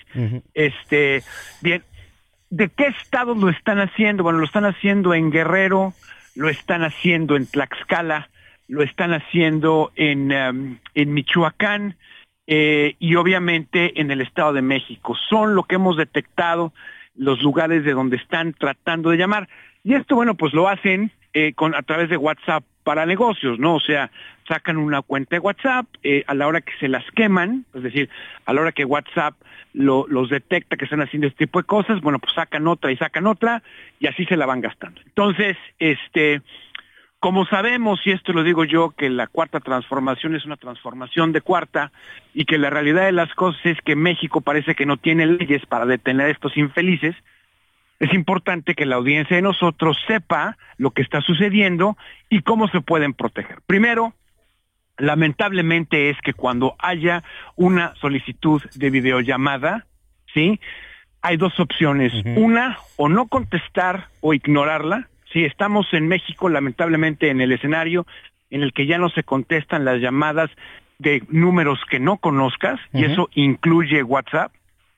O la otra es que si te hacen una videollamada y tú necesitas contestar, por alguna razón, bueno, pues tapen la cámara, ¿no? Es decir, tapen la cámara de manera que no vayan a tomarles un pantallazo y entonces, pues inmediatamente a la hora que sepan que no pueden ustedes ser víctimas de este, de este, de esta circunstancia, pues entonces lo que va a terminar pasando es que van a pasar con la próxima víctima. Esto, acuérdense que este tipo de grupos delictuosos siempre va a ir por la víctima más fácil. Sí, es decir, no hay nada personal. En ese tipo de cosas, en la mayoría de las veces, no es un tema personal, a menos que seas una persona prominente, un político, alguien que le quiera hacer algún tipo de daño. Pero si es una gente común y silvestre como, como yo, por ejemplo, o como tú, o como la gente normal, bueno, pues este lo que se no es una cuestión personal, entonces están viendo a ver quién se- a ver quién cae, ¿no? Pero sí es importante que lo tengan en mente, sí es importante que sepan que esto está sucediendo, que sepan perfectamente bien que la autoridad mexicana y nada es lo mismo y que entonces necesitan protegerse ustedes y que la línea de defensa más importante para su ciberseguridad son ustedes mismos y que sepan que esto está sucediendo para que tomen tomen las precauciones necesarias, ¿no? Oye, qué interesante ¿eh? la recomendación porque, pues digo, ahora que hablamos de, de- del, del futuro, pues estas son las extorsiones del futuro, o sea, de hoy. Entonces que la gente tome sus precauciones, por supuesto. Y si se quedaron con alguna duda, mi estimado Juan, ¿en dónde te pueden seguir a través de las redes sociales, por Sí, favor? miren, me pueden seguir eh, en Juan Guevara TV en todas las redes. Juan Guevara TV en todas las redes y si encuentran o ustedes se pueden dar cuenta y mandarme pantallazos de estos números que están sucediendo, nosotros estamos en comunicación con la gente de Meta con la gente de WhatsApp y vamos, se los digo con toda la honestidad del mundo, estamos apoyándolos para reportar a todas estas cuentas que están tratando de hacer daño directamente con nuestros contactos en Meta. Entonces, Juan Guevara TV, si tienen algo, mándenmelo y yo les aseguro que se les va a dar cauce con las autoridades que sí hacen las cosas correctamente. Sí, eh, digo, este, entonces la recomendación no contestar a videollamadas números este que, que no tengamos registrados, ¿no? Claro, claro, sí, que no, que no, que no tengan registrado. Y si tienen que contestar porque están esperando una llamada de un cliente, alguna cosa así, pues antes de poner la cara, tapen la cámara del dispositivo y vean si es una llamada eh, correcta, es una llamada pertinente y entonces, bueno, pues si ya saben que es algo que es correcto, pues entonces este, permitir la videollamada, pero si no, tapen la cámara antes de contestar para que no vayan a darles bajín. Bueno, pues ahí está, excelentes recomendaciones. Te mando un abrazo, Juan. Un abrazo, mi querido Zamacona. Gracias a ti, el auditorio. Gracias, Juan Guevara, de, director de Now Media Radio y Televisión allá en Estados Unidos. Bueno, pues eh, son las 3 de la tarde con 37 minutos. Le quiero platicar que esta semana conversé con Adrián Laris, director de Heraldo Radio, porque ya fue ratificado como director de la CIRT, que es la eh, Radio y Televisión Radio y Televisión. Entonces, el Consejo, eh, pues, lo ha ratificado. Estamos muy contentos. ¿Y cuáles retos vienen también? ¿Cómo finaliza Heraldo Radio, la Cámara Nacional de la Industria de Radio y Televisión? Bueno, con eso vamos. Eh, Platico. La Cámara Nacional de la Industria de Radio y Televisión, la CIRT, anunció ya la reelección de José Antonio García Herrera como presidente del Consejo Directivo en la Asamblea Nacional durante los próximos tres años. Pero de igual manera, fue ratificado como presidente del Consejo Consultivo de la CIRT Adrián Laris Casas, quien es el director de Heraldo Radio. Y justamente voy a conversar acerca de este nombramiento como presidente del Consejo Consultivo de la CIRT a Adrián Laris, a quien saludo con mucho gusto. Adrián, qué gusto. Querido Manuel, ¿cómo estás? Qué gusto saludarte. Muy buenas noches para ti y para todo el auditorio. Gracias. Antes que nada, pues muchas felicidades por esta reelección. ¿Qué significa? ¿Qué retos vienen? Cuéntanos. Pues muchas gracias, Manuel. Estamos muy contentos. Te platico, el día de ayer se llevó a cabo la Asamblea Nacional de la Cámara de Radio y Televisión, en donde tuvimos el gusto y el honor de ser ratificados por un periodo adicional el presidente del Consejo Directivo, José Antonio García Herrera, y un servidor para encabezar el em, Consejo Consultivo por un año más. ¿Qué significa esto? ¿Qué hacemos en el Consejo Consultivo? Pues el Consejo Consultivo es el que coordina a todas las delegaciones de la CIRT que hay a nivel nacional.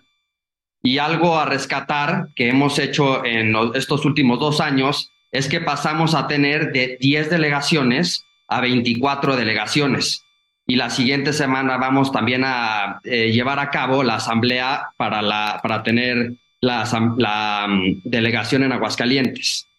Otras de las cosas que hicimos en estos dos años en el Consejo Consultivo fue llevar a cabo dos convenciones nacionales.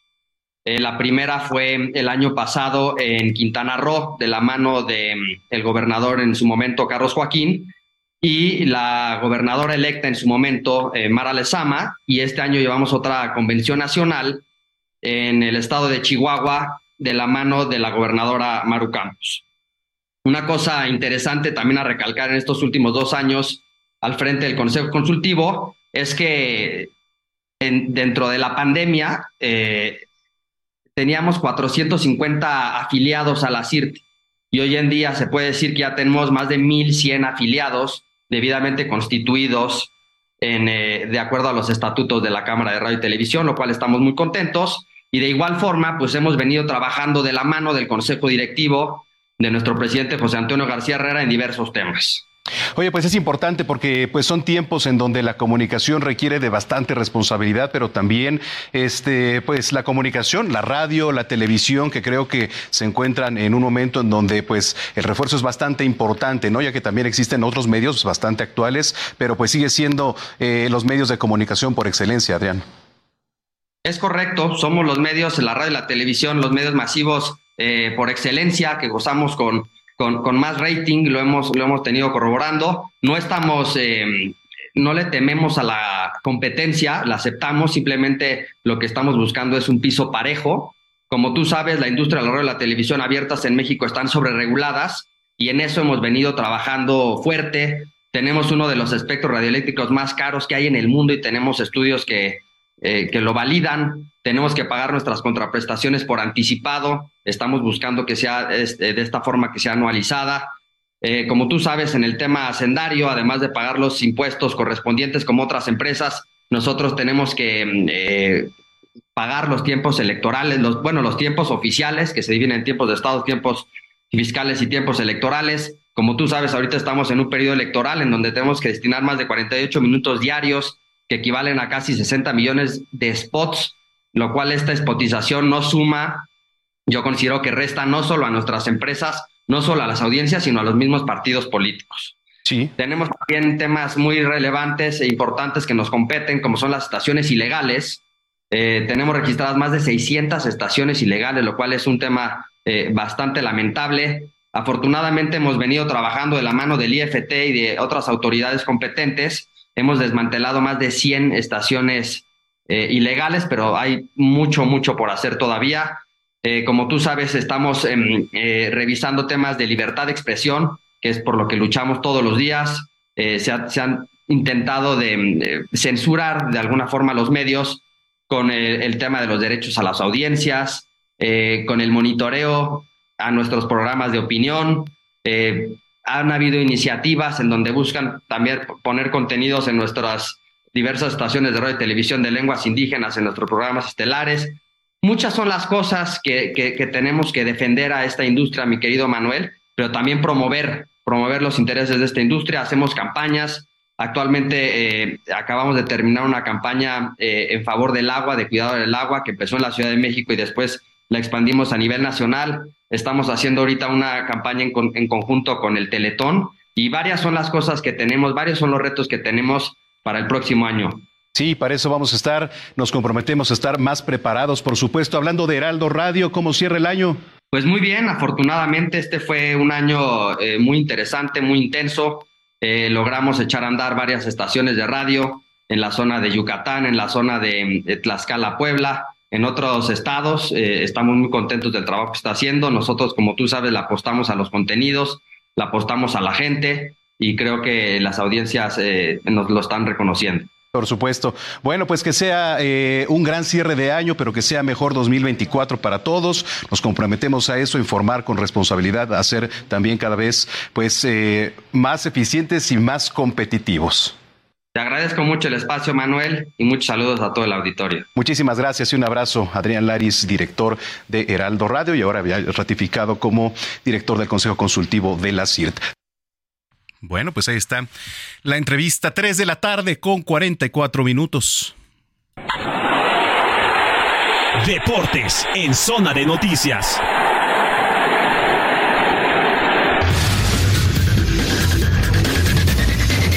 Vámonos contigo a los deportes, mi estimado Adrián Caloca. ¿Cómo estás, mister? Mister, estamos de manteles largos. Qué bonito es el fin de semana hablando con usted, mister. Vámonos con toda la información deportiva porque este, esta madrugada, hora de nuestro país, se desarrolló la final del Mundial Sub-17. Alemania en penales se impuso frente a Francia. Con esto el conjunto Teutón gana su primer título de la categoría Sub-17. Recordar que México se quedó lamentablemente en el camino frente a Mali en los, eh, eh, bueno, en, en rondas previas. Pero bueno, Alemania consigue su primer título de la categoría, insisto, en el partido por el tercer lugar que se desarrolló en la semana. Mali goleó a Argentina, tres goles por cero. Hablando también de, de fútbol, también hace cuestión de algunas horas se llevó a cabo el sorteo para la Euro 2024, que se disputará a mediados del próximo año en Alemania. Nada más eh, hacer hincapié en el grupo B, que creo que es el grupo de la muerte. Estará jugando España, Croacia, Italia y Albania. Sobre todo, por supuesto, España, Croacia e Italia, ¿no? Son grandes selecciones. España campeona de este torneo, Croacia ha sido subcampeona del mundo, Italia también campeona, entonces pues la verdad va a ser un agarrón sabroso. Y el día de hoy la liguilla juega sus primeros dos partidos de vuelta en los cuartos de final a las 7 de la noche en la cancha del Azteca, América frente a León, empate a dos el jueves, eh, el miércoles, perdón, allá en León, 2 a 2, hoy se define cualquier empate global pasa a América por posición en la tabla y terminando a las 9.10 Monterrey contra San Luis, Rayados recibe allá en la Sultana del Norte. Mañana veremos los duelos Pumas Chivas y Tigres Puebla. ¿Cómo ve, mister? ya esta etapa final del torneo. Pues yo creo que el América debe sacar el partido ahí en el Azteca, digo, en su cancha, porque pues agarra a León ya también un poco cansado, ¿no?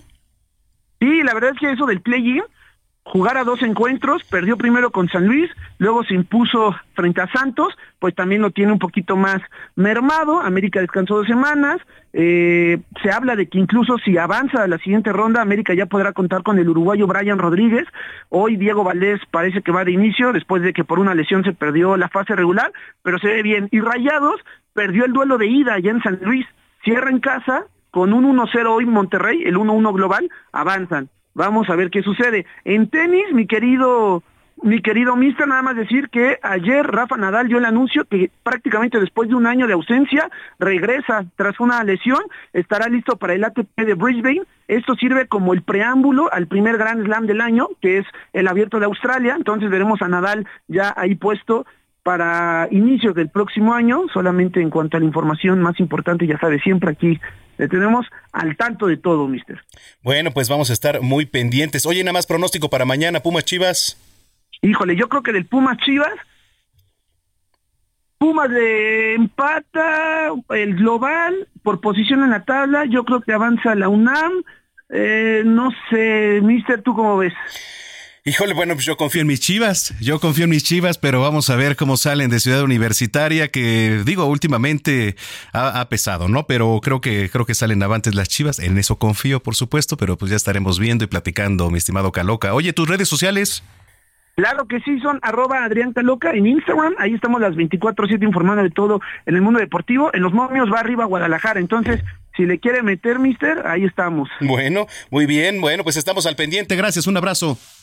Gracias, igualmente un fuerte abrazo a todos nuestros queridos escuchas. Buen fin de semana. Buen fin de semana, 3 de la tarde, 48 minutos.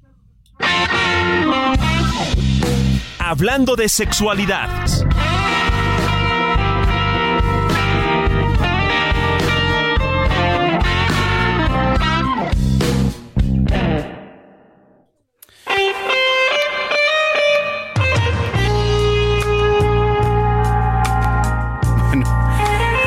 Ya son las 3 de la tarde con 48 minutos. Fíjese que mm, esta semana, digo, independientemente de lo que nos vayan a platicar ahorita en la sección de sexología, que pues es hacer conciencia, ¿no? Sobre eso, sobre la enfermedad que representa el VIH.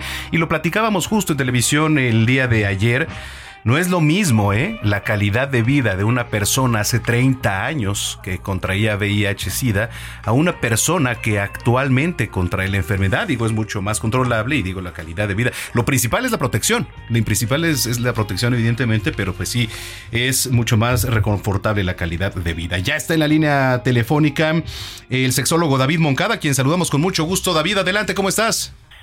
Hola, muy bien, pues tardecita nublada, a gusto y pues qué mejor para hablar de salud sexual. Oye, pues arráncate, ¿con qué, con qué despedimos? ¿Con qué despedimos esta, esta tarde y esta zona de noticias? Gracias, pues vengo solo a recordarnos que el día de ayer, primero de diciembre, se celebró el Día Mundial de eh, el Día Mundial de Lucha contra el VIH-Sida.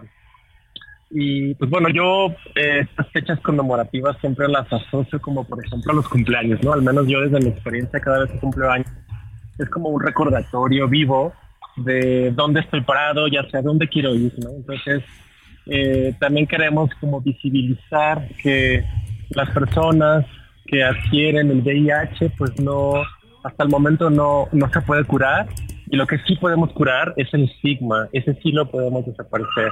Entonces, ah, más que lucha, también quiero agregar que esta fecha nos ayuda como a concientizarnos acerca del cuidado de nuestra salud sexual, que por supuesto es un cuidado que parte de lo personal y que va a tener resonancias colectivas. O sea, cada persona somos responsables del cuidado de nuestra salud sexual y parte de estas herramientas de cuidado pues tenemos los condones Prudence de DKT. Oye, sí, es importante porque hablábamos el tema de la prevención, digo, independientemente del tratamiento que actualmente se esté dando, la prevención es lo principal, ¿no? Y además, digo, eh, ah, bueno, antes se creía que únicamente esta infección se daba entre personas homosexuales. Hoy sabemos que también se puede contraer a, través de parejas hetero. Claro, en, los virus, me gusta también decir que el virus no discrimina. Las personas sí discriminamos. Los virus, los bichos, las bacterias no discriminan por identidades de género. Entonces todos y todas estamos expuestos, expuestas a adquirir esta infección. Y como bien decías, la prevención es importante y la prevención se puede realizar con el uso del condón. Y el condón no es la única herramienta, sino también hacer las estudios de detección con frecuencia, dependiendo de nuestro tipo de prácticas sexuales y sobre todo pasar la voz, ¿no? O sea, creo que es importante saber que eh, existen formas de cuidado y que si hablamos y negociamos, pues bueno, podemos llegar a disfrutar de nuestra vida sexual. Y eso es lo más importante, o sea, la prevención. Incluso las personas que viven con VIH, ya hoy en día hay muchos estudios que han demostrado que cuando la persona decide utilizar un tratamiento antirretroviral y su carga viral es baja por efecto del medicamento, es decir, una carga viral indetectable es aquella que ningún estudio de laboratorio puede detectar ya el virus de lo bajo que es gracias al tratamiento, entonces esa persona ya es intransmisible. Hoy sabemos que carga viral indetectable es también intransmisible y agregar que también existe terapia como la profilaxis pre-exposición para la prevención del VIH, es decir, personas que hasta el momento no vivimos con VIH podemos adquirir un tratamiento muy parecido al que toman las personas que viven con VIH y si se usa de manera diaria también podemos ah, tener una protección superior al 99% para evitar adquirir el VIH. Entonces, ahora sí que no hay excusa para no cuidarnos de nuestra salud sexual. Sí, por supuesto. Oye, pues muchas gracias. Únicamente recordar las redes sociales para que la gente se ponga en contacto. Claro, es arroba Decate México y también aprovechar que hasta el día de mañana, 3 de diciembre, acudes a Chedraui y compras cualquier condón de la marca Decate, se te va a regalar el condón Prudence Unique. Entonces, pues mira, es sabadito, sabadito rico, sabadito de cuidarnos y pues ahí está la opción de poder acudir a Chedraui. Muy bien, pues muchas gracias, gracias, estamos en contacto. Gracias, un abrazo, hasta luego. Hasta luego. Bueno, pues antes de irnos, eh, le quiero platicar que eh, digo esta canción icónica con la que con la que nos vamos a ir porque pues ha fallecido eh, Concha Velasco que digo se se dio a conocer y su fama alcanzó con esto que es la chica Yeye que no lo era. Así, decía la, la canción, una canción no destinada para ella, marcó la trayectoria de esta actriz. Dicen por ahí algunos críticos como Diego Manrique, fue una carambola según la leyenda. Concha, entonces Conchita Velasco, fallecida este sábado 2 de diciembre, no iba a cantar La chica Yeye, pero terminó interpretando un tema que determinaría hasta hoy su imagen pública. Entonces, bueno, pues en paz descanse eh, Conchita Velasco. Con esto nos despedimos. Gracias, Jorge Rodríguez. Gracias, Manuel. Vamos a estar pendientes de lo que suceda allá en Nuevo León y mañana les tenemos la información. Muy bien, pues con esto nos vamos. Gracias a toda la producción. Mañana los esperamos en punto de las 2 de la tarde. Soy Manuel Zamacona, arroba Zamacona al aire. Coma rico, pásela bien y hasta entonces.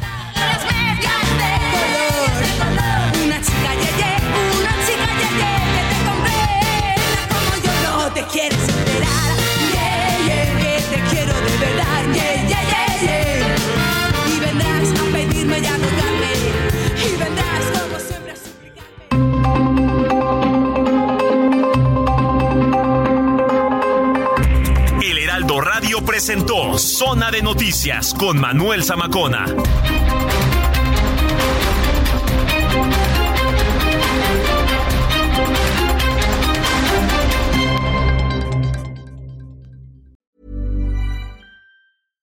How would you like to look five years younger? In a clinical study, people that had volume added with Juvederm Voluma XC in the cheeks perceived themselves as looking five years younger at six months after treatment. Look younger, feel like you. Add volume for lift and contour in the cheeks with Juvederm Voluma XC. Reverse signs of aging by adding volume to smooth laugh lines with Juvederm Volure XC. For important safety information and to find a licensed specialist, visit juvederm.com. That's J U V E D E R M.com. Not for people with severe allergic reactions, allergies to lidocaine, or the proteins used in Juvederm. Common side effects include injection site redness, swelling, pain, tenderness, firmness, lumps, bumps, bruising, discoloration, or itching. There's a risk of unintentional injection into a blood vessel, which can cause vision abnormalities, blindness, stroke, temporary scabs, or scarring. Talk to a licensed specialist to find out if it's right for you.